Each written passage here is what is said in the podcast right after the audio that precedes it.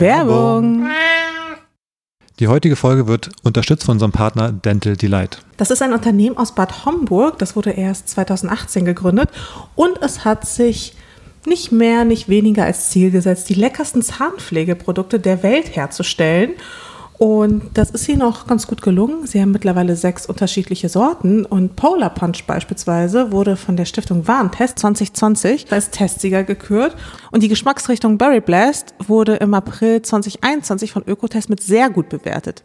Und das Tolle ist, es ist nicht nur der tolle Geschmack oder die gute Qualität, sondern Ja, es gibt auch noch drei weitere sehr positive Aspekte, die vielen Menschen und uns auch sehr wichtig sind. Und zwar sind die Zahnpasten alle vegan, mikroplastikfrei und klimaneutral. mega. Also eine Zahnpasta, die in Deutschland entwickelt und produziert wird. Genau. Das finden wir ja doch gut. Und wenn ihr das auch gut findet und das mal ausprobieren wollt, dann würde ich euch empfehlen, das Sechserpack zu bestellen und zwar online. Ihr findet den Link in den Show Notes und natürlich haben wir auch einen Code für euch und zwar MIM15 und damit bekommt ihr 15% Rabatt im Online-Shop. Viel Spaß beim ja, Zähneputzen, würde ich sagen. Ja, genau. Werbung Ende. Meanwhile in Mitte, der ganz persönliche Wochenrückblick mit News und Gossip aus Politik, Gesellschaft und Social Media aus Berlin, der Welt und vom Rosenthaler Platz. Hallo und herzlich willkommen zu einer neuen Folge Meanwhile Mitte, diesmal vom, ja, idealerweise 7. September. Wie gesagt, wir wissen es nicht, vielleicht auch 8. September. Ich hoffe, es geht euch gut. Uns an dem Mikrofon, wie geht es uns? Ich bin ein bisschen K.O. und müde. Ah, Ich weiß, du hörst es nicht so gern. Aber ich fühle mich ein bisschen zerschlagen. Ganz ehrlich, heute verstehe ich das aber. Also heute ist ja auch irgendwie so ein Ausnahmetag gefühlt. Also so, ja, anstrengend war es gefühlt schon lange nicht mehr, oder? Ja, die Kleine ist ein bisschen rödelig, wie wir gerne sagen. Ja. Also irgendwie ähm, sehr unruhig, strampelt die ganze Zeit rum, ist irgendwie außer Atem und gestresst. Und man fragt sich, Ohne- wa- warum? Warum? Welchen Stress hast du? Du chillst, du wirst gefüttert, du wirst gewogen. Also, sagt man das, wenn man so, sie so hin und her wiegt? Ach so, ja, das ist eine gute Frage. Naja, jedenfalls, sie wird durch die Gegend getragen, die Windeln werden gemacht, alles, wir geben uns größte Mühe, um ja, ihr den Stress zu ersparen und sie ist trotzdem wie so gehetzt. So, irgendwas, irgendwo sitzt der Furz immer noch quer. Ich glaube, es ist einfach die Energie hier in Berlin-Mitte. Ja, das Dieses gut sein. Gefühl, man muss noch, man muss noch einen nächsten Call machen oder so. Ja, sie muss halt hasseln, sie muss jetzt schon hasseln. Ja. Das überträgt sich, glaube ich, jetzt schon so als einfach so eine abstrakte Energie hier im, im Bezirk. Ja, gut möglich. Ja, jedenfalls heute Morgen hat sie mich schon so seit, also um genau zu sein, um 5.22 Uhr habe ich beschlossen, sie dann nochmal zu füttern. Und seitdem hat sie mich dann auch äh, ja, wach gehalten und zwar so lange, bis ich gesehen habe, dass du so ein Auge vorsichtig aufgemacht hast. Ich? Ja, Ah. um neun. Hm. Und dann dachte ich mir so, okay, geil, David ist wach. Hier, bitteschön. ich kann nicht mehr. Ich war wirklich vollkommen durch mit den Nerven und allem, weil ich dann irgendwie bis neun versucht habe, sie irgendwie zu beruhigen und es hat einfach nicht geklappt und nichts hat so richtig geklappt und auch beim Kuscheln war sie unruhig und das war einfach eine einzige Vollkatastrophe und äh, als ich dann gesehen habe, so die ersten Anzeichen, dass du wach wirst, habe ich sie dir direkt in die Hand gedrückt und habe dann selbst erstmal noch bis kurz vor zwölf geschlafen. Ne? Ich wollte eigentlich nur eine Stunde machen, aber ich bin einfach ja unmächtig geworden und in Koma gefallen. Ja, ja, ich verstehe es. Ich meine, ich glaube, da spielt manchmal auch gar nicht so unbedingt die geschlafenen Stunden eine Rolle, sondern es ist eher auch dieses, wenn man auch vor dem Kind, als wir nachts manchmal wach geworden sind, weil Mali rumgeschrien hat, weil draußen irgendwie Lärm war, da hat man so eine Nacht, da wacht man dann morgens so auf und denkt, boah, ich bin so K.O. von der Nacht, weil die irgendwie so Man ist so gerädert. Ja, war irgendwie eine anstrengende Nacht, wenn man andauernd wach wird, dann steht man wieder ein, dann regt man sich auf. Man Dann, ist auch so äh, nervös, man ist so Ja, ja. einfach angespannt und ich war einfach, ja, ich war die ganze Zeit angespannt, ich war irgendwie irgendwann einfach verzweifelt. Du trägst gar nicht deinen Aura-Ring, ne, die letzten Monate, um mal zu gucken, wie deine Nächte eigentlich sind jetzt. Ja, Es wäre ich mal spannend zu sehen, ob du die ganze Zeit so, so flach nur schläfst. Ja, ich äh, würde das ja auch echt gerne tracken, ehrlich gesagt, Hast du noch aber nicht auf dem Finger wieder? nee, Echt nicht? Ach krass. Ich habe ihn jetzt zwischendurch ein paar Mal schon auch aufgeladen, der liegt auch schon bereit Mhm. und jede Woche versuche ich den anzuziehen und der ist zu klein. Echt? Deine Finger sind immer noch so äh, Scheinbar, ich hoffe- mit Wasser und so. Also keiner meiner Ringe passt.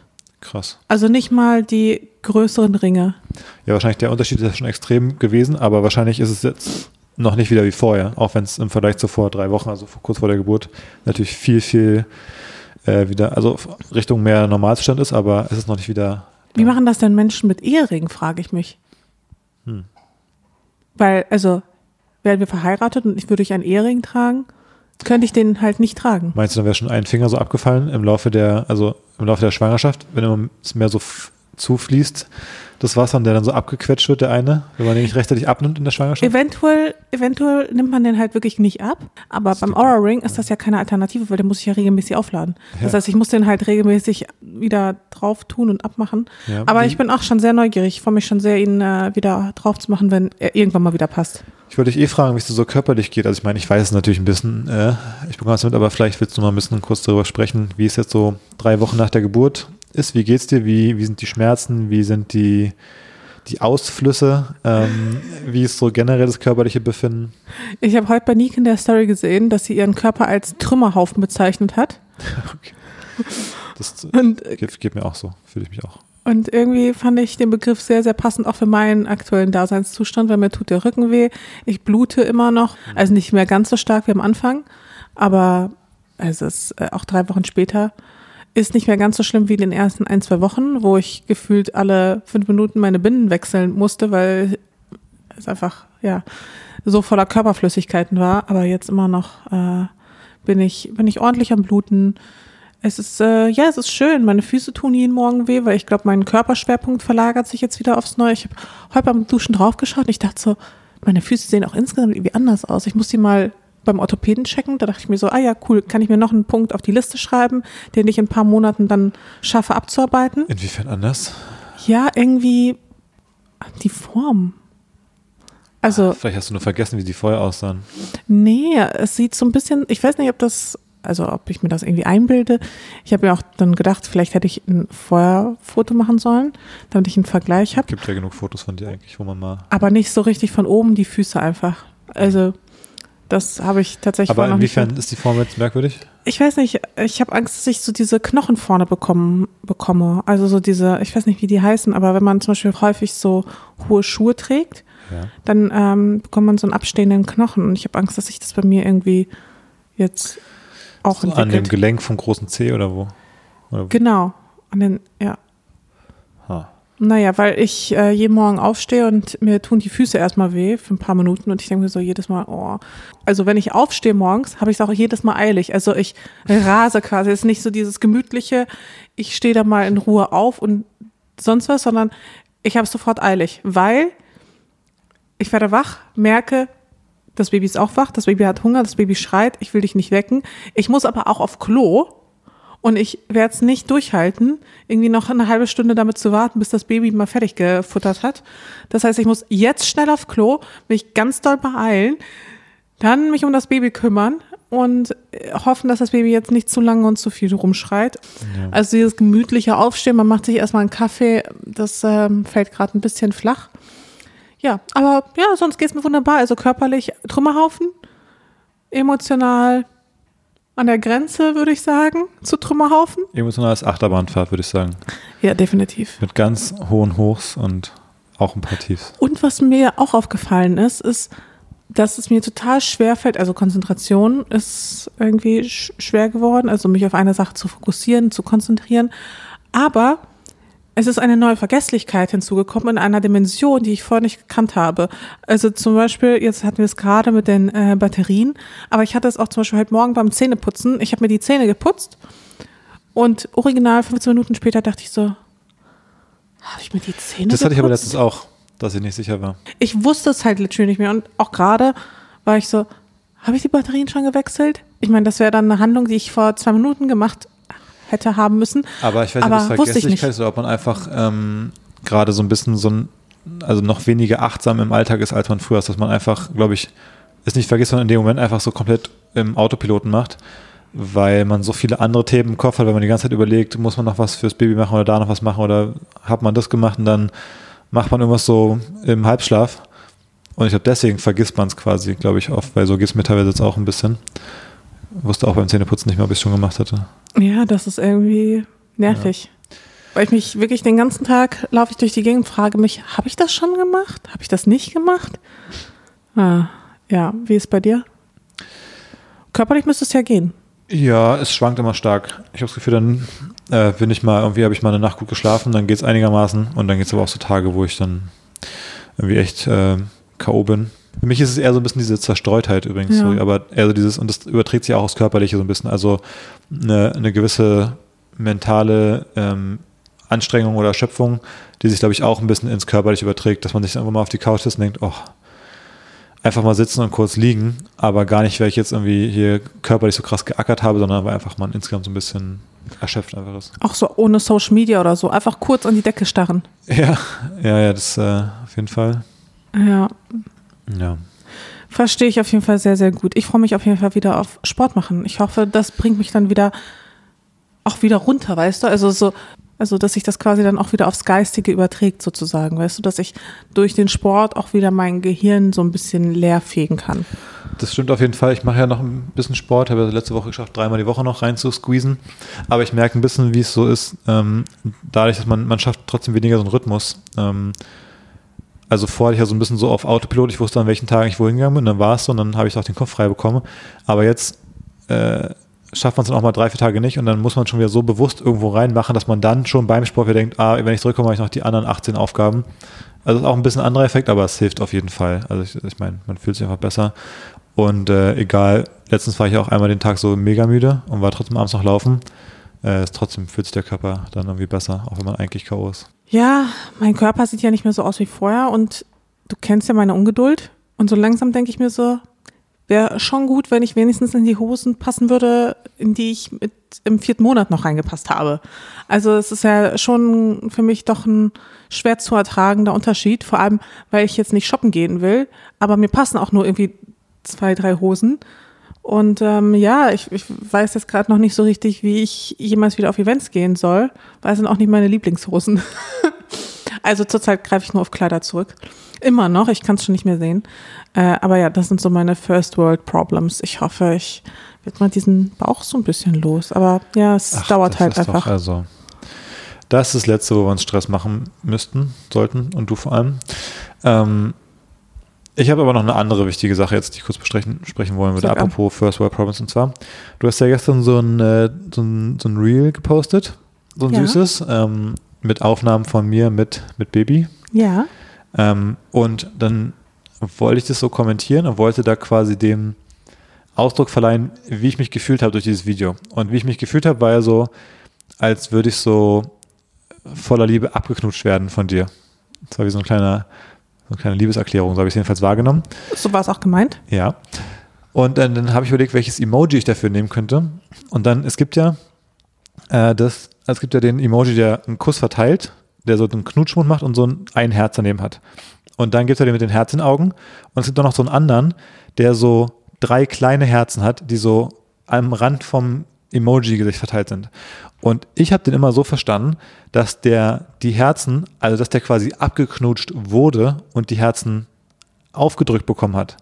Aber ich habe dann gestern gedacht, ist der so gemeint, dass der einfach so viele verteilt und schon drei Stück in die Luft verteilt hat? Oder wie ist, wie ist der gemeint? Wie verstehst du den? Eigentlich habe ich den mal so verstanden, wie so, so dieses Gefühl, wenn man so voller Liebe ist und dann sind so einfach überall so Überall so Herzchen. Herzen. Ach Man so. ist so, ich bin so voll, voller Liebesglück. So Für mich ungefähr. war der immer, man wird abgeknutscht. So, man hat sowieso Knutschflecken. Abbekommen schon. Man fühlt sich Aber so es gibt doch diesen Knutschflecken-Emoji auch. Ja, aber der ist schon anders. Aber voll mega fail, wenn ich da, ich, ich habe den ab und zu mal verwendet, vielleicht auch für irgendwas, um sozusagen, ah, da fühle ich mich aber gut, dass du das gesagt hast, so ungefähr. Ja, aber, aber das wäre dann ja auch meine Interpretation. So, man fühlt sich so voller Liebe und Mhm. Ja. Hm. Ja, das ist die Gefahr bei Emojis, dass man die falsch einsetzt. Wir haben auch mal äh, Jonas, mein Mitgründer bei Flolab, gesagt, es gibt doch den, der so die Zähne zusammenbeißt und so guckt so, oh shit, so, so angespannt, so dieses mit so einem ovalen Mund, wo Ja, einfach ja. so die Zähne so. Ich habe das mal als so eine Art Grinsen. Ah, oder warst du das? Warst Ja. du das sogar? Du hast mir mal erzählt, dass du dachtest, der würde quasi grinsen. ja. Und da habe ich mir auch gedacht, also wenn du das so Leuten schickst, dass die denken, die, die wollen dir was Lustiges schicken und du schickst denen zurück, dann denken die mal so, die haben jetzt was Falsches gesagt oder so. Weil ich finde, den hast du wirklich komplett falsch eingesetzt. Ja, also Ich weiß ja nicht, was die korrekte Bedeutung von diesem Emoji ist. Na, ich glaube, das, ist, das war falsch auf jeden Fall. Aber es ist auch nicht so ein Grinsen, sondern eher so ein unsicheres Grinsen. Nee, es ist kein Grinsen. Es ist wirklich ein besorgt. Ähm, Aber ja, dafür gibt es doch bessere. Für die besorgten Emojis gibt Ja, es es auch eine Mischung bessere aus besorgt, Alternativen. ist eine besorgt, aber auch so ein Oh oh. Also so ein, so ein, so eins, so, ah, weiß ich nicht, so eins. Hm. Ja, für mich war das so ein bisschen Finde ich aber lustig, dass du den mal so geschickt hast dann. eher es so gibt ja viele, die Grinsen. ganz viel deutlicher grinsen eigentlich und so lachen. Irgendwann, es gab, gibt auch ein so ein, äh, so ein Meme irgendwie, wo so eine SMS-Unterhaltung als Screenshot ist und dann schreibt er so, ähm, der Vater seinem Sohn so, hey, uh, your uncle, haha, your uncle Tom died. Äh, wir haben entschieden, ihn äh, einäschern zu lassen und dann so, so zwei Totenkopf-Emojis und dann so zwei Flammen. und dann schreibt er so, so, Dad, that's not how you use Emojis. so richtig straight fire, dass er tot ist. ja, also, Oh je. da kann viel schief gehen. Ja. ja, es gibt auf jeden Fall Anlässe, wo Emojis grunds grundsätzlich nicht so richtig passen. Ja. Lustig. Naja. Ja, ich habe letzte Woche noch in der Folge erzählt, ähm, dass es nicht klappt mit meiner Auswärtsfahrt nach Braga mit dem ersten FC Union Berlin. Aber gute Nachrichten, gestern Flug gebucht. Yay. Freust du dich Ja, ach, so ein bisschen. für mich? Ja, für dich freue ich mich auf jeden Fall. Ähm, so ein bisschen Quality Time mit der Kleinen alleine. Ja, 24 Stunden. Can't, can't wait. 24 Stunden schafft ihr schon. Ähm, ihr hättet ja auch mitkommen können. Also ich hätte durchaus auch nochmal äh, Ja, so ihr erster Flug, ihre erste Auslandsreise. und dann direkt ins Stadion. Ja, super. Ja, nee, aber ich wollte eigentlich eine andere Sache erzählen, aber ich komme deswegen so ein bisschen drauf. Und zwar, es wird ja dann so sein, dass das ja, also Union hat ja dann jetzt irgendwie mehrere Flieger organisiert, ähm, die also quasi nur fürs Spiel hinfliegen und dann auch direkt danach zurückfliegen. Da gab es jetzt auch schon Gespräche über das Thema Umwelt äh, und Nachhaltigkeit in dem Kontext. Komisch. Das da äh, finde ich überraschend. für ein Fußballspiel für 90 Minuten quasi nach Portugal fliegt und ähm, was soll ich sagen? Ist natürlich angebrachte Kritik, denke ich. Ähm, ich muss aber auch sagen, wir müssen strukturell und systematisch Dinge ändern, damit die Umwelt gerettet wird. Ja, wir könnten schon seit 20 Jahren irgendwie Elektroautos haben auf der ganzen Welt, haben wir aber nicht, weil die Politik es verpennt hat und keine keine Regeln schafft und keine Windräder aufstellt und keine Solarzellen, dann kann ich jetzt einmal zum Unionsspiel fliegen. So, das ist meine Meinung dazu. Ich ähm, habe ganz vorsichtig dieses Thema auch immer ausgelassen bei unserer gem gemeinsamen Diskussion, weil du ja sonst auch ja, mir dann auch erzählst, was ich alles falsch mache. Mhm. Und dass ich in allererster Linie ja gar kein Recht hätte. Also ich lebe ja, was so Konsum und CO2 angeht, einigermaßen frugal. Ähm, insofern habe ich bei dem Thema jetzt nicht so ein schlechtes Gewissen. Es ist natürlich absurd, ja, dass da jetzt, da fliegen, glaube ich, dann fünf Maschinen dahin. Ähm, und man kann das auf jeden Fall kritisieren. Das ist vollkommen in Ordnung. Ähm, das Problem heutzutage ist, glaube ich, wirklich, man kann sowas kritisieren und dann ist die Kritik gerechtfertigt und trotzdem kann jeder, kann auch ich jetzt sagen, ja, aber guck mal an, was da für eine sinnlose Scheiße passiert die ganze Zeit.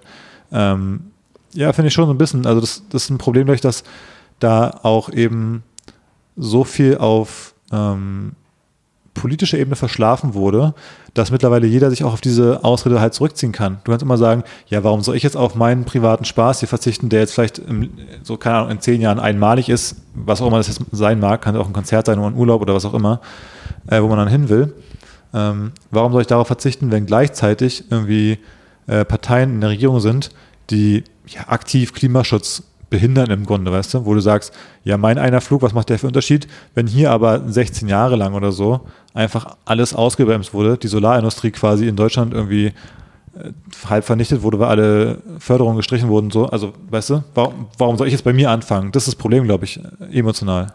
Total. Und das Problem ist ja auch, dass es ja auch jetzt so weitergeht. Also, dass man jetzt nicht das Gefühl hat, dass, obwohl die Grünen jetzt in der Regierung sind, dass sich jetzt so viel ändern würde. Also das Dienstwagenprivileg wird nicht abgeschafft. Ja, auch sowas. Äh, auch hier die, also die nicht vorhanden sein der Kerosinsteuer oder irgendwie sowas. Also ich, ich finde, das sind genau die zwei Punkte, finde ich, über die man mich das teilen kann.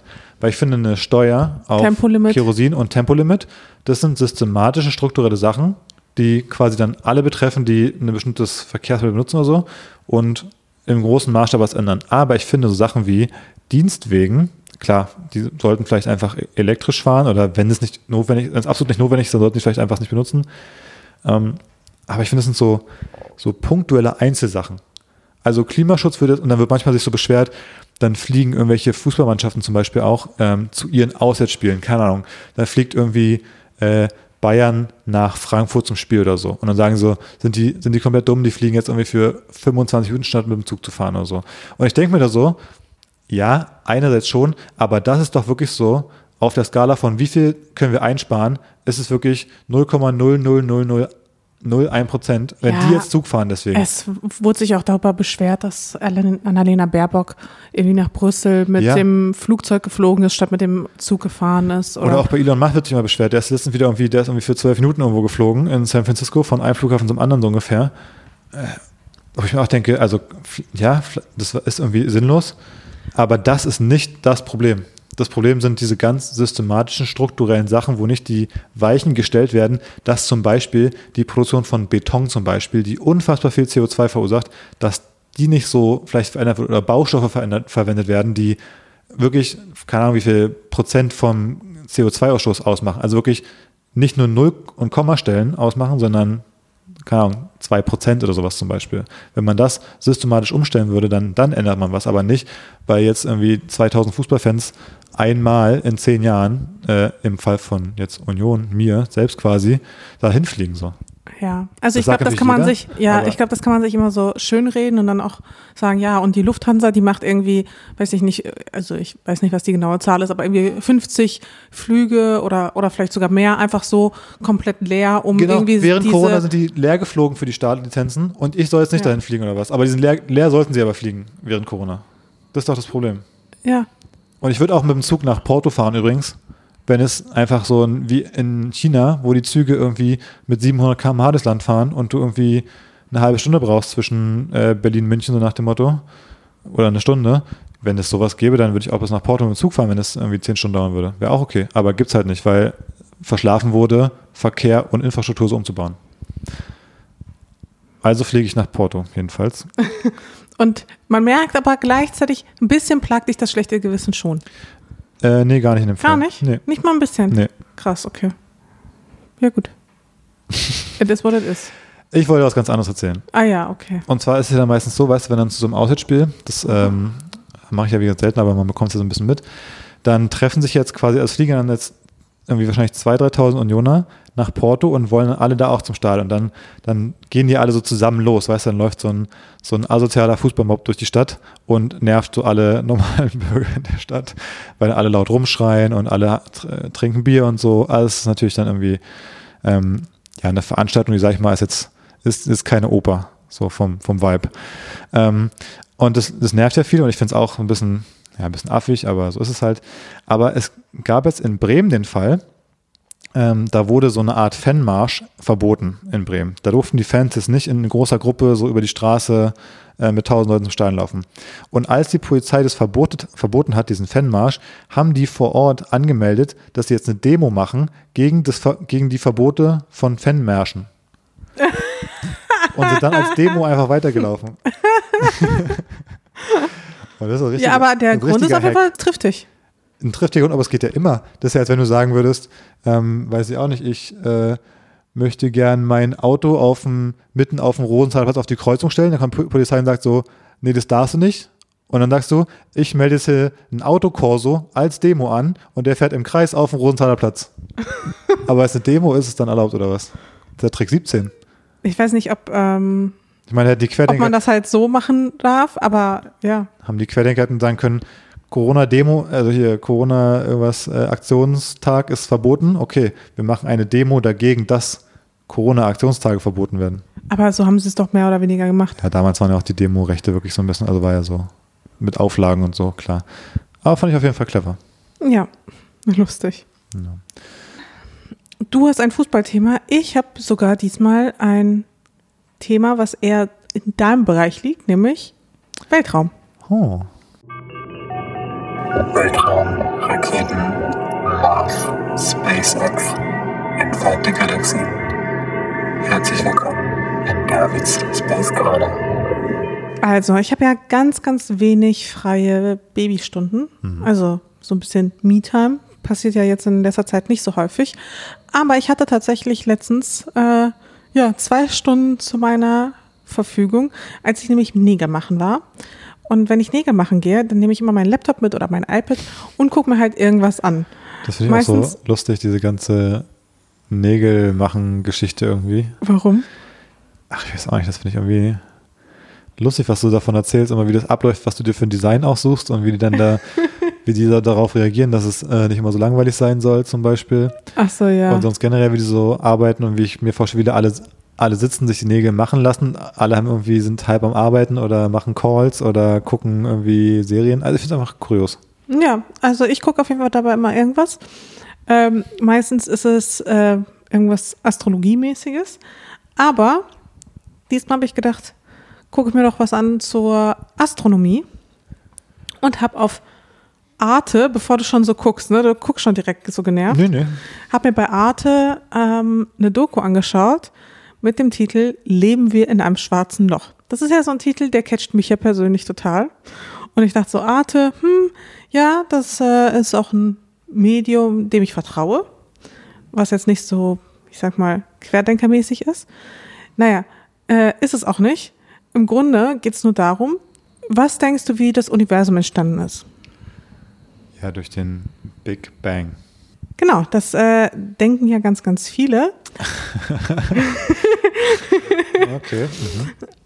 Aber, Und es gibt einen Mathematiker und Physiker, der ja ähm, da ein bisschen Zweifel hat. Also generell wird diese ganze Urknalltheorie scheinbar schon seit einigen Jahren, ich sag mal vorsichtig gesagt, in Zweifel. ich meine, Urknall ist ja auch so ein bisschen eine, nach meinem Gefühl eine Umschreibung für, wir wissen es nicht so ganz genau. Man kann es ja schwer jetzt nochmal zurückspulen.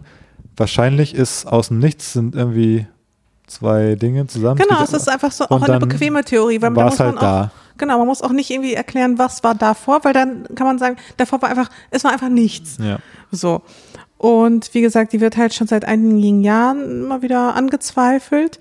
Dann gibt's dann immer unterschiedliche Theorien dazu, weil die ursprüngliche Urknalltheorie, die ist ja auch schon irgendwie 100 Jahre alt. Also die ist schon relativ alt und wurde übrigens von einem äh, Pfarrer ins Leben gerufen, was ich auch ein bisschen erstaunlich fand, weil ich dachte, Pfarrer, also ich dachte so, die Kirche, die glaubt ja irgendwie an die, also glaubt ja nicht an Urknall oder sonst irgendwas. Äh, Hat nicht Gott irgendwie alles erschaffen? Gott hat alles geschaffen, ja. Ja, naja. Jedenfalls, äh, er hat aber sich mit dem Weltraum auseinandergesetzt, äh, mit Sternkunde und ist dann auf die Urknalltheorie gekommen. Hat sie dann mit Albert Einstein besprochen, der wiederum fand die Quatsch, hat dann aber nochmal, ja, sich doch nochmal von ihm überzeugen Nochmal lassen. nachgerechnet. Ja, so, so ungefähr. Und dann war er so, ah nee, doch, könnte hinhauen. Also, ja, hat ihm dann irgendwie recht gegeben, wie auch immer. Und jedenfalls gibt es da einen äh, Wissenschaftler, der heißt Nikodem, beziehungsweise Mathematiker und Physiker, äh, der heißt Nikodem Poplowski. Und er sagt, dass es wahrscheinlich ist, dass wir, dass unser Universum aus einem schwarzen Loch eines Nachbaruniversums, eines Paralleluniversums, was auch immer, ähm, geboren wurde. Ja, und er hält es auch für wahrscheinlich, dass es quasi Universen in schwarzen Löchern gibt, also in den schwarzen Löchern drin, und dass wir möglicherweise in so einem leben. Und das fand ich äh, ziemlich spannend. Da haben sie dann unterschiedliche Wissenschaftler und Wissenschaftlerinnen auch ja nicht direkt dazu befragt, aber dann wurde quasi in dieser Doku, die wir in die Shownotes packen, dann erklärt, was überhaupt schwarze Löcher sind, wie sie funktionieren, ähm, ja, wie man sich das überhaupt vorstellt. Und das Problem ist, man kann auch nicht in ein schwarzes Loch reisen, mal also mal gucken, wie es da aussieht, weil dann wird mal, man, mal gucken. ja, weil erstens Hallo. dauert es sehr, sehr Hallo, lange. Ich wollte nur mal gucken, wie sieht's, was denn hier? Ja, so, was passiert, denn, wenn ich da ein bisschen näher komme? Ja. Ähm, das funktioniert leider nicht, weil es ja so unfassbar weit weg ist. Und ja, Gott sei Dank. ja, Vielleicht. Vielleicht, vielleicht auch nicht, vielleicht ist es ein Wurmloch, aber selbst wenn wir da reinkommen, dann würden wir, und das ist tatsächlich der Begriff dafür, spaghettisiert. Also so in die Länge ja, Das gezogen, habe ich schon mal gelesen, ja. dass ähm, ja, wir das äh, sowieso alles nicht überleben würden. Ja. Aber ja, fand ich auf jeden Fall irgendwie spannend, so diese Theorie. Aber ich finde an der Theorie, angenommen es wäre so, ähm, dann beantwortet es ja nur die Frage für unser Universum. Trotzdem ist ja die Frage, wie ist das Universum entstanden, in dem das schwarze Loch war, in dem dann unser Universum stand. Also selbst dann ist die Frage, wie es entstanden ist. Und selbst wenn man jetzt sagt, Urknall ist, ja, findet man das irgendwie nicht schlüssig für sich. Irgendwie ist ja trotzdem die Frage, irgendwann muss es ja mal angefangen haben. ja, ist halt die Frage. Oder war immer was da? Also das finde ich so, das ist wirklich, da kriegt man so einen Knoten im Gehirn, wenn man drüber nachdenkt. ich glaube, wir sollten einfach die Grenzen unseres Verstandes akzeptieren. Ja, aber das ist trotzdem merkwürdig.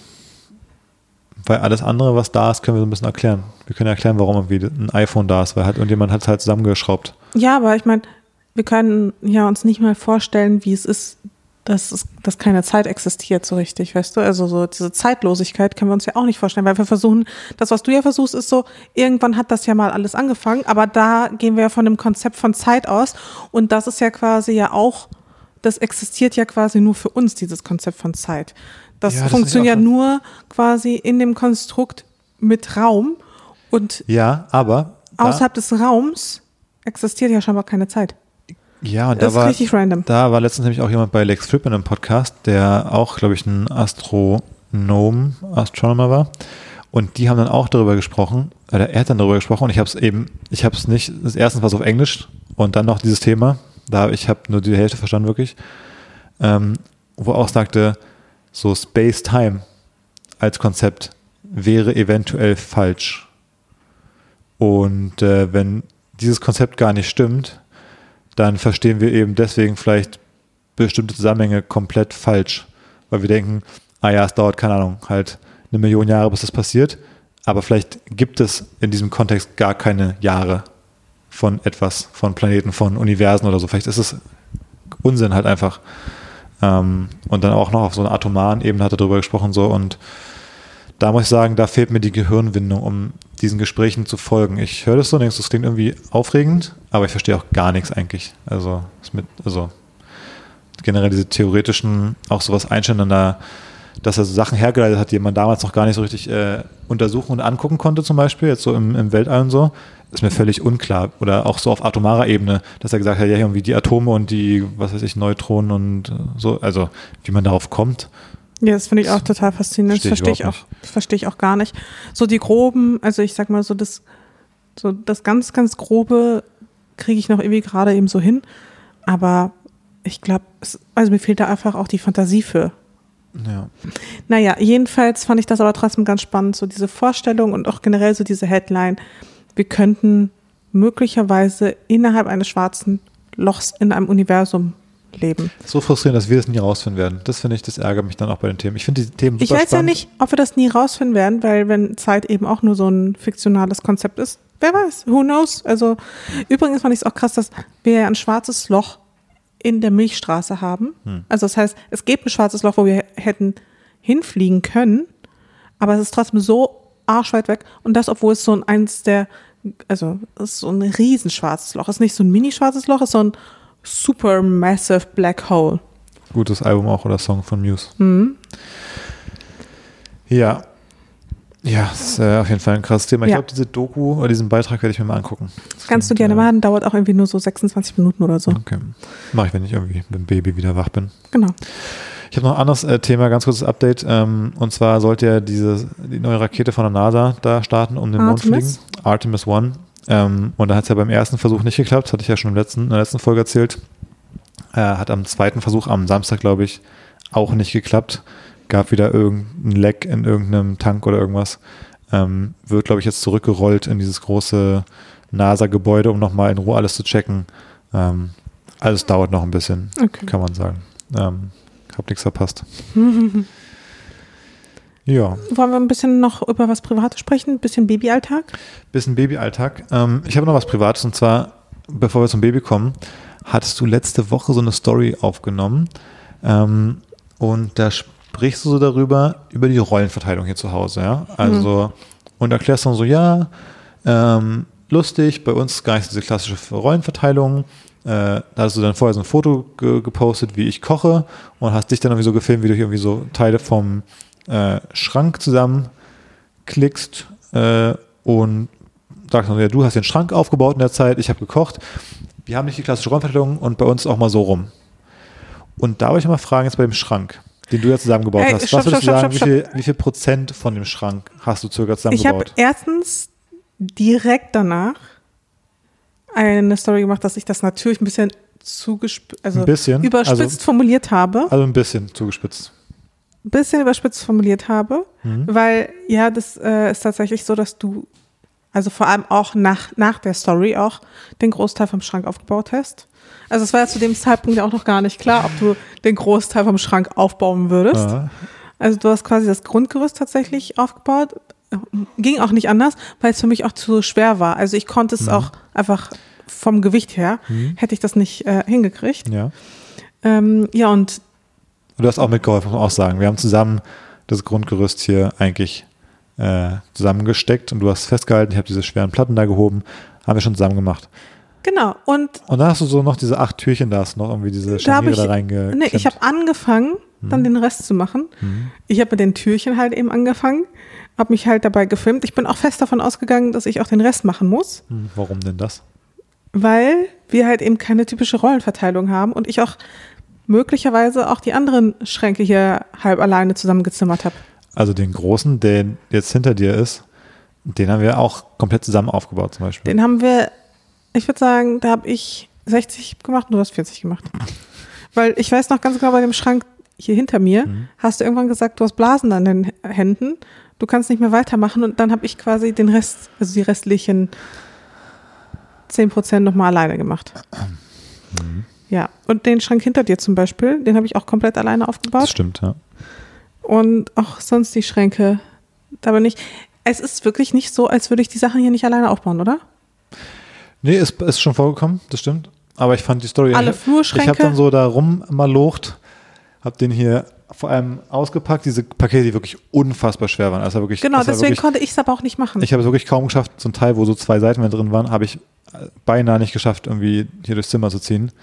Ähm, und war dann hier schon wirklich eine Stunde beschäftigt, überhaupt nur die Teile irgendwie erstmal auszupacken, anzuordnen. Das war schon mal aufregend. Naja. und du hast den, nee, und du hast den Schrank danach ja auch tatsächlich quasi im Alleingang du aufgebaut. Sagen, so, also jetzt im Verhältnis quasi im Verhältnis wie das Schrankaufbauen so bei uns verteilt ist, mit manchmal 60, 40 und so, ab und zu mal du alleine, würdest du sagen, dass sich das quasi auch gespiegelt ist auf sowas wie jetzt Kochen zum Beispiel? Nicht auf Kochen, aber wir definitiv auf putzen- Haushalt. Ja, wir putzen Haushalt, wir saugen hier. Haushalt. Okay.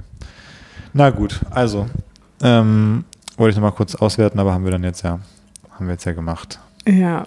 Also zur Richtigstellung. David hat den Badschrank quasi fast im Alleingang aufgebaut. ich habe tatsächlich dann am Ende des Tages ja nur die Türchen gemacht. Ich wurde ja auch unterbrochen vom Baby.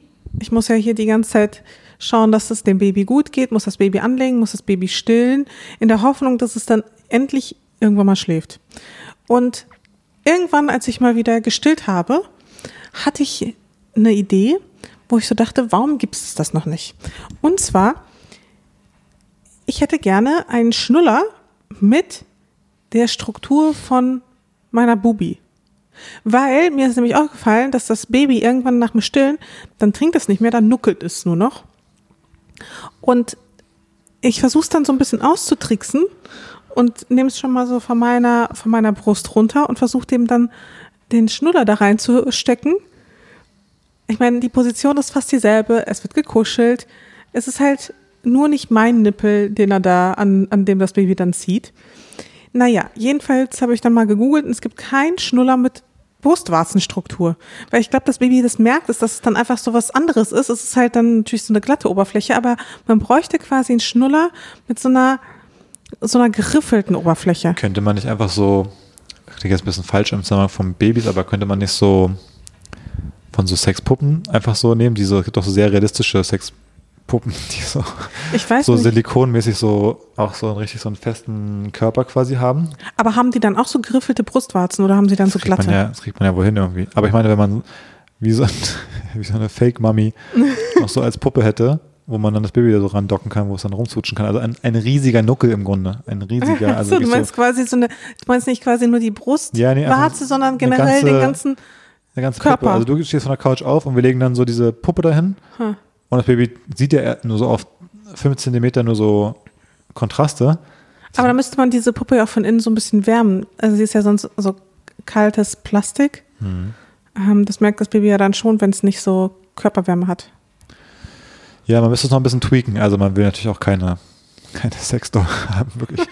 Aber ich meine, in der Fabrik, wo die hergestellt haben, wenn man da so ein, zwei Geräte ja, austauschen und umstellen würde, dann könnte man vielleicht so, ja, so menschengroße Nuckel herstellen. Ja, Vielleicht ist das die Lösung. vielleicht ist das die Lösung. Du hattest doch letztens auch nochmal eine geniale Idee. Ja, ich hatte noch keine Idee, ich habe nur mich tierisch aufgeregt über unseren Mülleimer für die Windeln. Echt? Ja. Nee, du hattest auch letztens eine Idee, dass wir nämlich, also wie wir das Baby still bekommen könnten. Und zwar, was wir ja festgestellt haben, ist, dass das Baby liebt es ja, wenn es so ein bisschen, ja, so Kopfsteinpflaster oder wenn es in der Trage getragen wird oder so, also so diese unregelmäßigen Bewegungen. Man könnte doch wie so eine, so, so eine Umzäunung um die Waschmaschine herum bauen. Ja. Und dann könnte man das Baby, ich sag mal, in so ein weiches Bett auf die Waschmaschine legen, Waschmaschine anmachen. Da müsste es doch schlafen. Übrigens, das finde ich ja richtig scheiße, den Begriff wie ein Baby. Ich finde das so irreführend. Naja, ich finde, wenn es einmal schläft, dann ist es ja schon sehr ausgenockt und dann wird es auch nicht so richtig wach und so. Hm, Ja, naja. Nur die Phasen sind sehr kurz. Also es geht nicht so lange wie ein Baby, sondern so ausgenockt wie ein Baby, Mhm. wenn man schlafen. Ja, ich finde auf jeden Fall diese Phrase extrem Ja, irreführend. stimmt, Wenn Leute sagen, ja, ich schlafe wie ein Baby, dann, Das heißt, du wirst alles Zeit schon wach und schreist auf einmal los? das müsste man eigentlich antworten. Ja. Ja, ähm, naja, aber jedenfalls müsste es doch sehr, sehr gut schlafen auf der Waschmaschine. Ja, ich meine, es gibt ja eben diese, diese Wiegen, die so rumwackeln dafür. Aber die empfinden eben diese Kopfsteinpflaster-Effekt nicht so ganz nach. ja, die sind so regelmäßig, ne? die sind ein bisschen zu nett einfach. Das muss ein bisschen ruppiger sein, habe ich das Gefühl, damit das Baby richtig genießt. Ja, habe ich auch das Obwohl sie jetzt Gefühl. gerade auch gut hier weggedöst, habe ich das Gefühl, Ja? nach einer Weile. Ja, ist zumindest leise geworden. Aber ich weiß nicht, ob. Lebt's noch? ich denke. Naja, jedenfalls, äh, das waren so ein paar Gedanken. Ja, mein, Pro mein Produktproblem ist ja der Windelmeimer. Ja, ich weiß, du hast haben. den ja, ne? Ja, ich, also an sich ist der ja ganz cool, weil der ist halt so geruchsdicht und so und ähm, die kann man so reinschmeißen, dann kann man, hat man wie so eine, wie so eine Klappe, so ein bisschen wie, mh, also ein bisschen so ein Konzept so ähnlich wie bei den, wenn man so Kleiderspende macht. Also man legt es in so eine Klappe rein und dann dreht man die so um und dann fällt es quasi durch und dann ist es aber zu danach direkt. Aber das Problem ist, man hat ja, man macht immer die Windel ab und dann nimmt man noch so ein Feuchttuch und dann wischt man irgendwie den Hintern ab und so. Und dann hat man aber irgendwann so viel Zeug, dann muss man irgendwie eigentlich, finde ich, so die Windel wegnehmen und dann äh, faltet man die so zusammen, dass die halt irgendwie äh, dicht ist quasi, schmeißt die weg mit diesem Tuch vielleicht auch drin und es geht super. Aber dann macht man ja oft noch weiter beim Saubermachen. Und dann braucht man nochmal ein Feuchttuch und dann, dann strollt sie nochmal los. Dann braucht man auf einmal ganz viele so, so Taschentücher quasi und, und muss wieder trockenlegen. Und dann hat man so lauter so Tücher. Und wenn man die da reinmacht in diese Klappe, dann bleiben die, wenn man die jetzt nicht so richtig zusammenknüllt, dann bleiben die in diesem Mechanismus von diesem Umkippen, wo so eine Klappe ist, dann bleiben die da hängen. Und wenn man dann diese Klappe wieder zurückdrehen will, dann klemmt die ganze Klappe. Oder es kommt einfach das Tuch so quasi an der Seite einfach so wieder hoch rausgeflogen und liegt dann halt auf dem Boden oder so. Manchmal ist es halt voll geschissen so. Und ähm, wenn man dann manchmal so ist, das Baby schreit, ähm, strollt vielleicht gerade, du hast diese Tücher, du versuchst irgendwie das zu, das zu- das zuzugreifen, die anderen wegzuschmeißen, dann klemmt die Klappe und dann ist es so, ja, dann ist es halt einfach kompletter Hass äh, auf, auf dieses Gerät, dass es einen nicht supportet bei dem, bei dem ganzen Zirkus, da, sondern irgendwie noch mehr Probleme bereitet. Ähm, Und du hast eine Produkt, einen nee, ich Produktvorschlag. habe halt keine richtige Idee. Ich meine, die, der Vorteil von der Klappe ist ja, dass es dadurch so geruchsdicht ist, weil es immer so runterfällt. Ähm, aber es bräuchte wie noch so einen zweiten, ja, wie so ein extra Fach an der Seite oder so, wo man auch so durch so eine normale Klappe einfach so die Tücher werfen kann, die ja nicht so doll stinken auch. Weil klar, die Winde, die soll da bitte rein, aber es müsste noch so einen, so einen ganz normalen Mülleimer geben, wo ich einfach was so reinschmeißen kann, was dann so einen Seiten, ja, vielleicht braucht man einfach nochmal einen, einen zweiten Mülleimer. ja, aber das ist ja auch bescheuert. Ja, voll. Apropos Produkte. Hm. Weißt du, was mir aufgefallen ist, was bei mir gar nicht mehr geht, was total unlogisch eigentlich ist, weil ich esse ja auch nach wie vor gerne Käse und sowas. Aber seit ich abpumpe, kann ich mir nicht mehr vorstellen, so Kuhmilch zu trinken. Weil abpumpen ist, also es geht schon, aber es ist schon unangenehm und ich bin jedes Mal total froh, dass es dann nach, weiß nicht, einer halben Stunde oder was dann vorbei ist. Und mir vorzustellen, dass da ein Lebewesen den ganzen Tag an diesen Dingern angeschlossen ist, das finde ich richtig schlimm. Also jetzt kann ich wirklich erst recht keine Milch mehr trinken. Aber ich kann mir auch gleichzeitig nicht so richtig vorstellen, vegan zu werden. Also es ist so, ich stecke in so einem Dilemma drin gerade, ähm, wo ich nicht weiß, wie ich das, wie, wie ich das lösen soll. Hm, Ja, verstehe ich. Aber ja, Milch trinken, oh, geht gar nicht mehr. Also du hättest keinen Bock quasi, wenn man dich jetzt irgendwo einschließen würde und zehn Stunden am Tag an so ein Gerät dranhängen würde, um deine Milch abzuziehen. Weil das kommen dann Aliens und die brauchen unbedingt die menschliche Milch, um zu überleben. Und deswegen versklaven die alle Frauen und klauen denen die Milch. Wenn man es so erzählt, ist es so absurd, ne? Einfach versklavt, eingesperrt, den ganzen Tag an diese, Den ganzen Tag auf den Beinen. an die Dinger daran. Ja, ist schon wild. Ja. Ja, ah, hätte ich auf jeden Fall nicht so Bock drauf. Jedenfalls, äh, deswegen habe ich beschlossen, also ich habe ja vorher keine Milch getrunken, aber ich weiß jetzt auch nicht so richtig, was ich tun soll. Also noch mehr auf vegane Produkte setzen, nehme ich mal an. Übrigens generell mit dem Baby, ne? Hm. Was mich auch manchmal so ein bisschen äh, an den Rande meiner Nerven bringt, ist einfach, dass es so, es ist einfach no chill. Einfach dieses Aufwachen und instant losschreien und dann einfach so, dass es einfach gar keine Geduld hat, dieses Kind.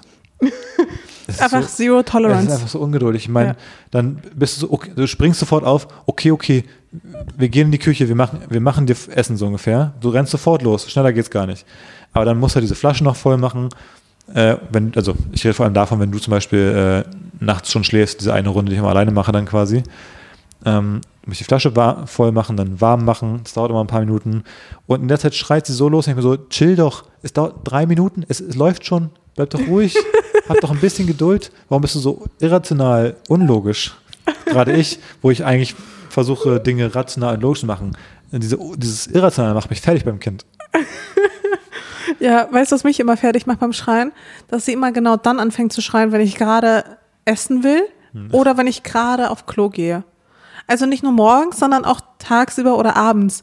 Ich denke mir so, oh, jetzt, pff. Vor allem, ich soll ja auch mehr trinken, ne? Das heißt, wenn ich mehr trinke, muss ich auch häufiger aufs Klo. Und ich habe das Gefühl, sie hat wirklich so ein Gespür dafür, wenn ich gerade denke, oh, jetzt muss ich auf Klo, vor allem, wenn ich groß muss. Vor allem dann. Was meinst du, wie oft ich sie schon mit dabei hatte auf dem Klo? Einfach nur in der Trage, weil ich dann wusste, okay, dann hält sie halt wenigstens die Klappe. Das ist jedes Mal so eine Abwägung. Nehme ich jetzt die Trage ab und dann schreit sie oder gehe ich einfach mit Baby auf Klo? Und bisher ist die Entscheidung zu 100% so ausgefallen, dass ich dachte, ich gehe einfach mit Baby auf Klo. Ich meine, kann ihr ja egal sein, die checkt's eh noch nicht. So, und ich kann dann wenigstens in Ruhe mein Geschäft verrichten. Ja, aber das fühlt sich ein bisschen falsch an, oder? Das geht mittlerweile. so ich habe mich jetzt so ein bisschen dran gewöhnt, aber es ist halt so dieses, sich so übelst abhetzen zu müssen. Mhm. Und bei mir geht es ja auch durch meine Geburtsverletzung teilweise ja auch ein bisschen langsamer oder auch, ich sag mal, weniger kontrolliert. Ähm, also im Sinne von, ich kann da jetzt nicht so lange einhalten. Ja. Ähm, ja, wenn ich merke, ich Erzähl- muss halt, ich, Erzähl uns mehr. wenn ich merke, ich muss halt auf Klo, dann muss ich auch ziemlich, ziemlich bald auf Klo. Ähm, weil sonst sind, ist es halt mit Schmerzen verbunden, wenn ich versuche einzuhalten. Naja, jedenfalls äh, fängt es halt immer genau dann an zu schreien und ich bin jedes Mal, denke ich mir so, lass mich doch mal kurz in Ruhe. Chill doch mal für fünf Minuten, so lange brauche ich auch nicht. Aber so dieses, was Männer immer haben, so dieses, ja, sie gehen dann ganz in Ruhe auf Klo, das ist deren Me-Time, deren Quality-Time. Absolut unvorstellbar für mich, Ja. Sich da einfach für eine halbe Stunde auf dem Klo zu verbarrikadieren. Da hat sie auch so ein, Aber ich habe so auch ein gehört, Gespür dafür, glaube ich. Sie weiß, Total. diesen, diesen, sie spürt den Moment, wo du kurz mal Ruhe haben willst. und dann habe ich das bei Instagram gepostet und ich habe so viele Rückmeldungen bekommen, die mir nicht gerade Mut gemacht haben, weil ganz viele meinten, das wäre quasi eine Art ungeschriebenes Gesetz und vor allem, es würde nicht besser werden, weil sobald sie dann aufhören zu schreien, wollen die halt mit auf Klo. Also dann hast du halt ein Kind, das dich die ganze Zeit verfolgt, auch auf Klo. Und dann bist du da und dann kriegst du das ja auch schon mit. Also dann ist es ja auch schon, die kriegt ja gar nichts mit. Wenn ich auf Klo bin, dann hast du halt so ein Kind, das dir halt, Mama, was machst du da? das dir halt beim Was machst du denn so lange auf zusieht. Klo? Ja, das wird abenteuerlich. Ja, also vielleicht noch abschließend zum, zum Babythema Nee, nee, heute. ich habe nicht abschließend. Ah, ich habe noch aber eine Sache, die ich noch, noch festhalten wollte quasi. Und Ja. zwar äh, kann man schon sagen, glaube ich, dass Babys sind so ein bisschen der oder die Erfinder der toxischen Beziehung. also, wenn sich äh, quasi ein romantischer Lebenspartner so verhalten würde, würde man wirklich sagen, hör auf damit, du machst mich kaputt. Du bist immer fies zu mir, schreist mich an, du willst irgendwas nicht, du, du kurzt irgendwo hin, du hörst Du nicht nimmst auf mich. nur. Du nimmst nur. Aber dann, wenn man bereit ist zu sagen, es reicht, in dem Moment sp- spürst du es und dann machst du was Nettes. Und dann denkt man so, ah, es gibt auch schon diese schönen Zeiten. Und Baby ist ja wirklich die Definition davon. Es nimmt und nimmt und nimmt und dann lächelt es einmal süß, während es in seiner eigenen Kotze liegt und man denkt so, oh. so süß, dann ist es das alles wert. Und dann ist man wieder bereit, eine Woche lang Sich zu ackern richtig, und ja. nicht zu schlafen, um dann es ab und zu mal süß zu finden und zu denken, kleiner süßer Spatz, für dich will ich alles tun. Und sobald man das gesagt oder gedacht hat, macht das auch wieder alles mit einem. Ja, ist, glaube ich, nutzt, wirklich so. nutzt einen von vorne bis hinten aus. Ja. Also toxischer, toxischer geht es wirklich nicht als die Beziehung zwischen, zwischen Kind und Eltern. Oh Mann. Ähm, ich habe heute in der Zeit gelesen, da gab es so einen Artikel, und zwar 99 Dinge, die man gerne vorher gewusst hätte, bevor man ja Eltern geworden ist. Ah ja. Also vor dem ersten Kind, die man gern gewusst hätte. Und ich werde natürlich nicht alle 99 Dinge vortragen, aber da gab es doch auf jeden Fall so zwei, drei Sätze, die ich richtig witzig fand und wo ich dachte, da kann ich äh, zu relaten. Und zwar, und wo ich dachte, die können wir besprechen, ein Foto am Tag reicht. Ja, ja, also meine Camera Roll auf dem iPhone besteht eigentlich nur noch aus so Babyfotos. Das ist krass. Es ist wirklich krass. Ist eh krass, es passieren halt exakt die Dinge, wo man vorher mal meinte, so gar keinen Bock, dass man, keine Ahnung, auf Instagram noch Fotos vom Baby postet, dass man noch Fotos vom Baby macht. Ich habe sogar schon darüber nachgedacht, ob ich äh, so ein süßes Foto vom Baby als mein WhatsApp-Profilbild reinmachen sollte. So, ne? Wo ich denke, wirklich, dumm also wo ich wirklich denke, stimmt was nicht mit mir, dass ich, also das hätte ich früher bei anderen wirklich so gesagt, oh, finde ich, finde ich ein bisschen schwierig, Bisschen drüber. bisschen drüber. Und dann denke ich so, es ist so süß, ich muss einfach auch das Bild jetzt überall reinmachen. Aber ja, ähm, da muss ich habe ich mich sehr ertappt gefühlt bei Mhm. ein Foto am Tag reicht. Das äh, ja, trifft wahrscheinlich auch zu. ja. Ähm, mit der Geburt beginnt ein Babysozialismus. Alles wird verhökert oder verschenkt. Fühle ich auch jetzt schon. Mhm. Habe ich auch schon mit angefangen. Weil ich meine, was willst du sonst machen, wenn du merkst, okay, das Kind wächst jetzt raus aus der Windel und du hast aber noch drei Packungen davon? Wegschmeißen ist zu schade. ja. Also fängt man an, irgendwie nach Leuten zu suchen, die es gebrauchen könnten. Mhm. Ähm, dann vieles wird nur noch einhändig gemacht oder eben gar nicht mehr. Ja, ich habe auch schon oft über so Geräte nachgedacht, die man sich irgendwie zum Beispiel so wie so eine Handyhalterung, die man sich so, weißt du, so eine ganz so eine dünne Stahlkonstruktion oder Alu, die man sich so um den Hals rumhängen kann und die dann aber so von der Brust wieder so nach vorne geht, dass man so eine, das Handy auch so gehalten wird, dass man die Netflix-Serie so auf dem Handy gucken kann, während man mit dem Baby rumläuft, wenn es schreit. Ich habe auch schon die Diktierfunktion beim iPhone für mich Ja. entdeckt. Die ich äh, letztens übrigens auch bei dir angewandt habe bei WhatsApp. Ja, war ein komischer Verschreiber drin, ne? Ja, ja. Aber war mir dann auch egal. Ich dachte, man versteht es schon irgendwie. Ja, genau. Der Name war einfach ein komplett anderer von jemandem, glaube ich. Ja? Ja, wie das wann kommt Kai Ach so, oder statt Karl oder sowas. ja. Ich war so, hä? Deswegen, also äh, sowas oder ohne Kind kann man sich einfach nicht die Situation mit Kind vorstellen. Ja, Also ich glaube, es wird lustig, wenn wir irgendwann mal anfangen, unsere alten Folgen zu hören, weil ich glaube, wir konnten es uns damals wirklich noch nicht vorstellen, wie es sein würde. Also das mit dem Schlafmangel, ich habe es wirklich unterschätzt, ne? Sag ich dir ganz ehrlich, ich dachte schon, das wird hart, aber es ist dann doch härter. Also ich, ja, das Gefühl habe ich gar nicht so doll. Echt nicht? Nee. Hm. Aber eher in dem Sinne, ich habe das Gefühl, ich habe, also ich konnte mir ganz gut diese mh, so konkreten Dinge vorstellen, also weniger schlafen und irgendwie äh, sich da mehr um Dinge kümmern zu müssen und so. Ähm, aber weniger, ich fand dieses emotionale kann man sich sehr wenig vorstellen, wi- wiederum. Also ähm, wie viel Liebe man für das kleine Ding spürt und was es mit uns als äh, Partnern in der Beziehung macht und ähm, wie man so den Alltag wahrnimmt, wie man so die Welt sieht. Also so, solche Dinge, finde ich, kann man sich sehr wenig vorher vorstellen. Ähm, die muss man einfach dann fühlen, würde ich sagen. Aber so, ich finde, dass das alles ein bisschen anstrengend wird, auch das konnte ich mir ganz gut vorstellen. Ja. Ähm, dann sowas wie Wochenendeinkauf ist Me-Time und Arbeiten ist Me-Time. Vor allem Arbeiten ist auf einmal Me-Time, ist halt leider zutreffend. Ja, äh, das äh, stimmt. Und ähm, da merke ich aber auch, das ist wirklich kurios, ne? wenn man sich jetzt hinsetzt und das Baby schläft und man denkt so, jetzt habe ich mal zwei Stunden, dass man wirklich wie sehr man es genießt, diese zwei Stunden dann zu arbeiten. Also, obwohl man sonst vielleicht das Arbeiten aufgeschoben hat, denkt man jetzt, oh geil, jetzt kann ich mal hier endlich ganz in Ruhe die E-Mails durcharbeiten. Oh,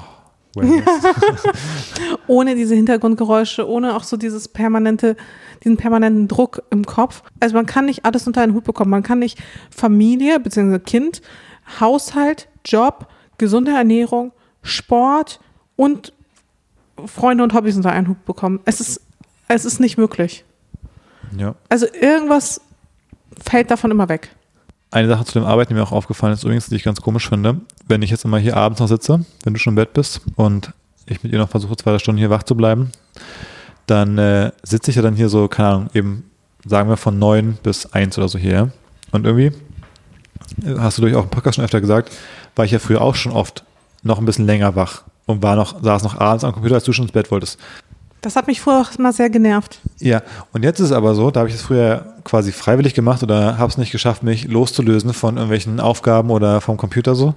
Und jetzt sitze ich hier so um 22.30 dann seit einer Stunde oder so und sitze denk so, boah, wieder die Nacht durcharbeiten heute. Dabei ist es eine Uhrzeit, zu der ich mein ganzes Leben fast immer freiwillig wach war. Und jetzt sitze ich hier und denke mal so, another night, wo ich die Nacht durcharbeite. Und dann mache ich den Computer manchmal so aus, um 0 Uhr, wenn ich dann mit ihr in die Küche gehe, um sie zu füttern, und denke so, boah, um 0 Uhr den Computer ausmachen. Das habe ich früher andauernd gemacht, aber irgendwie habe ich eine ganz andere Wahrnehmung auf einmal bekommen davon, dass ich mal denke, ich ach sogar, oh, heute habe ich aber lange, heute war ich lange am Computer. So vor zwölf noch oder so, ganz komisch. Ich denke, ich mache die Nächte durch. Dabei mache ich das ja gar nicht so viel krasser als früher. Nur weil es, ich sag mal, gezwungenermaßen ist quasi. Also Vor allem, also dein Schlafrhythmus hat sich ja auch in dem Sinne ja auch nicht so verändert. Wenn du jetzt um 1 Uhr ins Bett gehen würdest, dann würdest du ja genau das machen, was du vorher auch gemacht hast. Eben. Und du würdest ja dann auch genau um die Uhrzeit aufstehen, zu der du ja dann, also noch früher als jetzt aufstehen. Ja, ich verstehe es auch nicht so ganz. Aber irgendwie dieser, dieser Unterschied zwischen, man macht etwas komplett freiwillig und man macht etwas, weil es in so einem Rahmen passiert, von so einer Planung oder so, ist irgendwie anders, weil ich das Gefühl habe, ich, ich könnte quasi nicht einfach so ins Bett gehen, weil ich weiß, ich werde das Baby halt nochmal füttern müssen, so. Äh, irgendwie, Ja. ähm, ja, Das ist irgendwie eine komische Wahrnehmung von Zeit, die ich jetzt generell irgendwie habe. ja. Oder wie jemand, der mir gestern geschrieben hat, eine Folgerin, äh, es auch sehr treffend formuliert hat, die Tage sind lang, aber die Jahre dafür umso kürzer. Hm. ja ich glaube, das passt gut. Das passt, glaube ich, wirklich ganz gut. Hier den Satz würde ich auch noch ganz gerne reinbringen. Und zwar, es wird Freunde geben, die sich nach dem ersten Besuch nie wieder blicken lassen.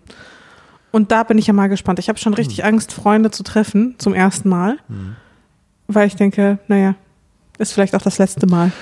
Ja, aber es gefällt mir jetzt noch gar nicht eigentlich, ehrlich gesagt, weil die, hast du das Gefühl schon gehabt, Also wir haben schon ein befreundetes Pärchen, wo wir nicht mehr Äh, so viel hören? von dem wir nicht mehr so viel hören, von dem wir, ja, mit denen wir früher sehr, sehr viel gemacht haben. Ich hoffe, das ist äh, kein Dauerzustand. Ja, hoffe ich auch. Aber die haben das Baby auch noch nicht beide zusammen kennengelernt, deswegen bin ich da so ein bisschen. Aber die waren schon excited. Also ein, ein Teil davon, von Ja. dem Pärchen. 50 Prozent von dem Pärchen waren excited, die Kleine kennenzulernen. die andere Hälfte versucht, Schadensbegrenzung zu betreiben, Hm. um nicht selber in die missliche Lage zu kommen. Wahrscheinlich. Ähm, nee, aber bis jetzt ist die Kleine ja super umgänglich, wenn wir auch mit Freunden unterwegs sind. Also ich habe das Gefühl, das ist bis jetzt kein Faktor, wo Leute denken, oh, war mega anstrengend. Das Kind hat nur geschrien, die beiden waren unkonzentriert. So. Das finde ich, jetzt, das machen wir echt ganz gut. Naja, ähm, wie auch immer. Äh, apropos, einer der Punkte war, es lohnt sich, eine Paartherapie im Voraus zu buchen. Ja, ähm, also ich, Ich glaube, das ist jetzt noch nicht aktuell. ja. Perspektivisch kann ich mir das aber schon vorstellen. Gut, ich würde auch sagen, dass generell Paartherapie und Therapie ähm, wahrscheinlich generell nicht, nicht so eine dumme Idee ist, weil man da selten, glaube ich, drunter leiden wird. Im schlimmsten Fall denkt man sich, ja, hilft mir jetzt nicht weiter, aber ist irgendwie ist langweilig. Aber ich glaube, man kann immer was über sich selbst lernen und über, keine Ahnung, die Beziehung oder so. Aber bis jetzt würde ich sagen, in unserem Fall ist zumindest meine Wahrnehmung, äh, dass wir hier ein gutes, produktives ähm, Verhältnis haben in Bezug auf die Elternrolle. Uns da gut abstimmen und jetzt, wir haben jetzt noch nicht irgendwie gestritten oder so wegen dem Kind, ne? Also wir haben jetzt noch nicht irgendwie uns angeschrien und gesagt, Mann, du machst immer nichts, jetzt nimm einmal auch das Kind und so oder sowas haben wir noch. Also haben wir halt bis jetzt nicht. Und Nee, Sehe ich aber auch nicht, dass das noch kommt. Müssen wir schauen. Ich meine, jetzt sind wir noch in diesen ersten vier Wochen auch mal gucken, wenn wir jetzt dann auch beide eben so in so einen Alltag ein Stück weit zurück wollen und, und auch was arbeiten müssen und wollen ähm, und dann mal irgendwie jemand weg will und so, und dann ist ein Event oder ein Urlaub, dann kommen natürlich auch ein bisschen mehr noch, vielleicht solche Punkte nochmal, wenn es so um äh, darum geht, wer jetzt das Kind wie oft dann intensiver nimmt zum Beispiel. Aber wir haben auch immer gesagt, ne, dass wir beide glauben, dass ein Kind jede Beziehung quasi Intensiviert. also intensiviert, im Guten wie im Schlechten. Also vorher hat eine Beziehung hat mit vielen Problemen und vielen Streits über solche Themen, dann wird es danach wahrscheinlich richtig schwierig werden. Und wenn man vorher ja da gute, ja, eine gute Ebene hat, dann wird es vielleicht einfach. Ich habe sogar besser. fast das Gefühl, dass wir uns weniger streiten, weil, äh, also ich meinte ja vorhin, man kann nicht alles unter einen Hut bekommen. Und bei mir, das Erste, was fallen musste, war, oder eins der ersten Dinge, die fallen mussten, ist der Haushalt. Hm. Das heißt, wir streiten uns auch gar nicht mehr über den Haushalt, weil ich habe einfach aufgehört, ihn zu machen. Ja, und wenn Leute herkommen, sieht es trotzdem picobello aus. Die kamen Leute nach einer Woche nach der Geburt hin und waren so, bei euch sieht es ja so sauber aus, weil wir halt einfach die Wohnung ein paar Tage nach der Geburt hier on fleek wieder hatten. Das sah drei Tage richtig schlimm aus nach der Geburt. Und dann haben wir gesagt, jetzt räumen wir auf und seitdem, wenn Leute kommen, sieht es halt gut aus. Muss Meistens, manchmal, nicht immer. man in den meisten Fällen. Ja. Also naja. ich glaube, da sind wir auf einem hohen, Level, hohen Level. Ja, also einmal die Woche mache ich dann den Haushalt und ansonsten haben wir auch einmal die Woche einen Putzmann, den du hast. Ja. Ich hasse nicht den Putzmann, ich hasse es, wenn hier andere Leute fünf Stunden in der Wohnung rumrödeln. Aber ich habe nichts, nichts gegen die Person. Ähm, und ein letzter, nee, zwei letzte Sätze noch. Da muss ich irgendwie an dich denken, weil du ja auch eben schon sagtest, dass du ja es hasst, wenn Dinge unlogisch sind. Selbst wenn es irgendwann mal sprechen kann, wirst du oft nicht wissen, was es braucht. Und ich Das- glaube, das wird dich nerven. Das würde mich wirklich nerven, ja. Weil du wirst dann fragen, warum weinst du? Und dann wird es vielleicht was ganz anderes vorschieben oder dann wird es auch nicht wissen, warum es weint. Und Ja. ich glaube, das wird dich wahnsinnig machen. Ja, das würde mich richtig nerven, glaube ich auch. Aber das ist mir auch vorher schon klar. Und äh, letzter Satz, da muss ich kurz ein bisschen nachdenken, aber dann, als es dann durchgesickert ist, fand ich den umso besser. Türen sind wichtig. Für mich sind Türen auf jeden Fall wichtig, weil abends, wenn ich dann zwischen neun und zehn Richtung Bett gehe, die Tür zumache, dann bin ich, das ist für mich wie Urlaub. Bisschen. Dann weiß ich, okay, jetzt übernimmst du. Ich vertraue da zu 100% drauf. Und ich bin so wie, wo wir diese eine Schwester hatten in der ersten Nacht, weißt du, wo wir so vollkommen überfordert waren und dann hat sie das Kind genommen, wir konnten zum ersten Mal richtig schlafen. Ja, und so fühle ich mich dann quasi immer, wenn ich weiß, du übernimmst jetzt, es ist nicht mehr mein Problem, irgendwann bringst du es vorbei. Dann ist auch der richtige Zeitpunkt, weil dann tun auch die Brüste schon weh, weil da schon so viel Milch drin ist, die mal getrunken werden sollte. Aber bis dahin habe ich meine Ruhe und ich kann, weiß ich nicht, vier Stunden schlafen oder so. Und das ist dann so richtig. Ich liebe, seitdem, ich, normalerweise sind bei uns immer alle Türen offen, weil ich hasse geschlossene Türen. Aber seit, seit das Baby da ist, ich genieße die geschlossenen Türen. Ja, leider so komische Türen, die man halt, ich finde, die im Schlafzimmer kann man kaum richtig zumachen, ehrlich gesagt. Ja, ein bisschen blöd. Ja. Ein bisschen Altbau-Style, die Türen, dass die so komisch. Ich habe das Gefühl, man reißt die Klinke ab, wenn man die Tür doll genug zuzieht, damit sie wirklich schließt. Aber, naja. Ja, also ich muss sagen, ähm, da Ich- waren gute Punkte dabei. Ja, ich habe auch überlegt, ob ich nicht zum Beispiel bei mir in der Story auch sowas mache, also auch so einen Aufruf. Und dann mache ich so eine Highlight-Story mit Ja, das finde ich gut. das, was so die Leute Lustiges dann gesagt haben. Das finde ich gut. Ich habe das Gefühl, sind eben auf manche Dinge tatsächlich, das haben wir vorher manchmal Spaß gesagt, aber wegen der Katzen ein bisschen vorbereitet. Also, Auf das Thema Körperflüssigkeiten zum Beispiel. ja, Körperflüssigkeiten auf Rumschreien, auf Bedürfnisse nicht klar artikulieren können, auf äh, wir wollen Türen zu machen, weil die rumschreien. Also so verschiedenste Dinge und auch so, dass wir uns absprechen, wer macht jetzt irgendwie das Katzenklo, wer stellt Futter hin. Also lau lauter so Sachen habe ich das Gefühl. Haustiere äh, vorbereiten, Das ist ein, echt so- ein, da echt ganz gut, ne? Eine, eine, Drittel, eine dritte Stufe zum Kind sind so ein bisschen in, in einigen Themen. Da wird es sicherlich später noch andere geben. Wenn das Kind reden kann, dann hat man so Erziehungsthemen. Den Katzen ist nicht ganz so komplex dann irgendwie. ähm, aber ein bisschen was schon. Übrigens, äh, eine Sache von mir noch zum, zum Kinderthema. Ähm, wir müssen ja wegen der Kita gucken, da sind wir spät dran. Aber dann habe ich ja so ein bisschen geguckt in der Umgebung, wo sind, welche Kitas hier, es hier gibt. Und da merkt man mal, dass die Google Reviews äh, wirklich auch ein schwieriges Medium sind, einfach. Weil ich finde, also zum einen, ja, nie die Reviews lesen, ist ja so ein, eine Strategie. Aber andersrum hat man ja doch schon die Erfahrung gemacht, dass man öfter mal was Sinnvolles auch in den Reviews liest. So ein Aspekt, wo man denkt, wenn der so dreimal erwähnt wird, so was ganz Spezifisches, dann weiß man so, äh, who knows. Aber bei Kitas ist es so, da gibt es äh, quasi bei jeder Kita dann so, da gibt es immer so neun Reviews bei Google Maps so ungefähr. Und drei davon sind immer so ein Stern und die sagen so, äh, this place was hell for my kid. Und du denkst so, hm, klingt nicht so gut. Keine Ahnung, wer das schreibt, keine Ahnung warum. Keine Ahnung, ob da nur der, die Nachbarkita, die irgendwie schlecht machen will oder irgendwer. Und es ist so, Aber gibt es denn dann Antworten auf die Review dann? Ja, manchmal sehr lustige. Es gab ja diesen einen Fall, wo der dann so geschrieben hat, ähm, we don't have any kid with your name here. Uh, we don't accept, we don't accept your review oder irgendwie sowas, einfach so als Kommentar bei Google Maps. Also ist schon ein ganz spezieller Ort. Da, also bei jeder Kita ist die Spannbreite von das Kind wird angebrüllt oder der Ort ist perfekt. Und du weißt überhaupt nicht, okay, ist es jetzt Heaven on Earth oder ist es einfach scheiße? Ähm, ein Review war, don't bring your kids there, everyone will suffer. everyone, weißt du? Also die Betreuerin, das Kind Hat die da und auch die gearbeitet? Eltern. Ähm, ich weiß nicht, es gab dann, vielleicht war es der gleiche, äh, die gleiche Person. Kann auch. Will I, I had nightmares after working there. Und vor allem gerade, ich meine, wir haben ja schon ein paar Mal gesagt, Ah. wie, wie kontrovers manche Themen sind. Also ich kann mir vorstellen, weißt du, eine Kita, die wir vielleicht perfekt finden würden, weil, keine Ahnung, das Kind kriegt da coole Aufgaben, wird gefördert und so, dass da es bestimmt Menschen gibt, die sagen würden, boah, voll der Druck, die Kinder haben voll, müssen schon Leistung bringen, die sollen irgendwie die ganze Zeit Dinge lernen, die können nicht mal entspannen. Also, weißt du, eine Kita, die Dinge einfach so macht, dass die sogar so kontroverse Reaktionen hervorrufen würde.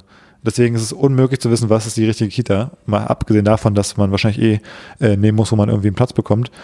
Aber, na, ist äh, schwierig. so, ähm, ich hätte noch eine letzte Sache und zwar würde ich gerne nochmal fragen: äh, Hattest du mitbekommen, was in Vaduz passiert ist?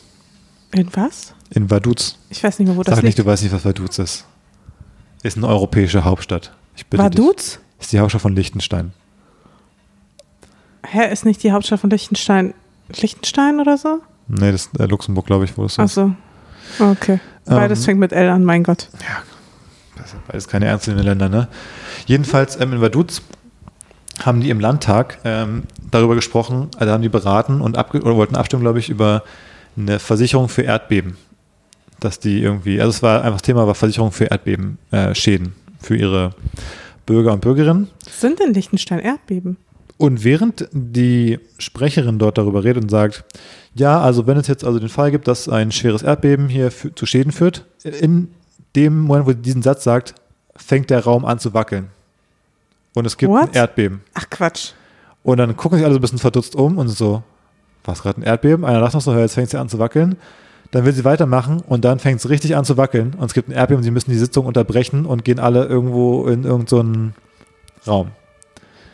Hast du Echt? nicht gesehen? Nee. Können wir in die Shownotes packen. Gibt es gibt's auch ein Video von sogar. Witzig. Also Ähm. nicht witzig, aber Aber das war wirklich äh, die Hand Gottes hat gesagt, ja, ja, macht mal das mit der Versicherung. Ist eine gute Idee. Gibt öfter mal tolle Erdbeben hier. Hä, wusste ich gar nicht, dass es in Ich habe Liechtenstein. auch gestaunt, dass, das ist ja einfach so. weil ich meine, in. Deutschland haben wir ja auch nicht so groß Erdbeben. Nee, aber ich habe immer noch mal gehört, dass es irgendwie mehr wird, dass in Europa mehr Erdbeben gibt mittlerweile auch und so. Ja? Hm. Hm. In bestimmten Regionen. Also, was ja jetzt mehr kommen soll, sind ja sowas wie Tornados und sowas Hm. äh, durch die Klimaveränderung. Aber Erdbeben? Das hat doch was mit den Platten. Platten zu tun.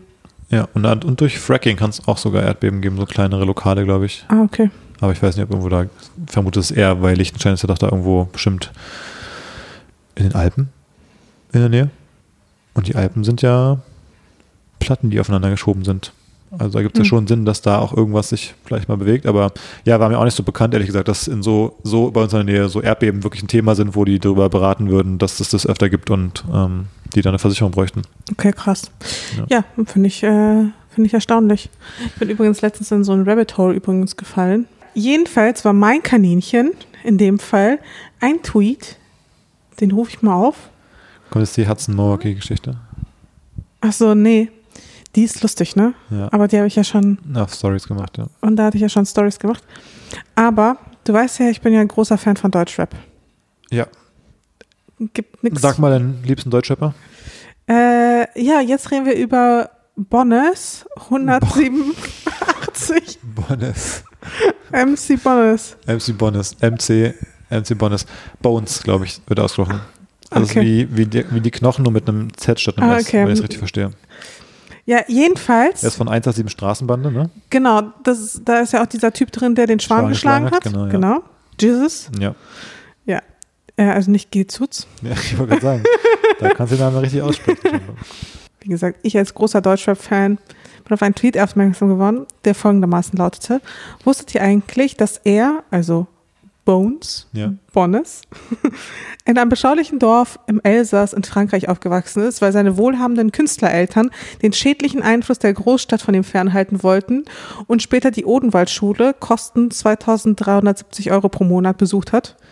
Das habe ich, glaube ich, auch gesehen, aber so in, im dritten äh, Meta-Layer äh, war das dann noch so kombiniert mit irgendeiner Story, mit einem Story-Screenshot von ihm oder so, wo er irgendwas gesagt hat, wir schlagen die Host tot oder irgendwie sowas in der Art. Und dann war es so, ja, ihr versteht es nicht, wir kommen aus, Aus dem Ghetto. wir kommen aus dem ja, Ghetto, kriminell, wir haben gedealt und wir haben die Host, äh, irgendwas so in der Art, ne? Und Genau. dann, darauf war das doch die Antwort. Richtig. Ah, okay. Der hat nämlich so eine Story gemacht, die habe ich jetzt gerade gar nicht vorliegen, aber wo er genau eben sowas sagt, dass er irgendwie ja als Jugendlicher irgendwie noch äh, Drogen genommen hat und da gedealt hat und geschlagen, sich rumgeschlagen hat und was auch immer.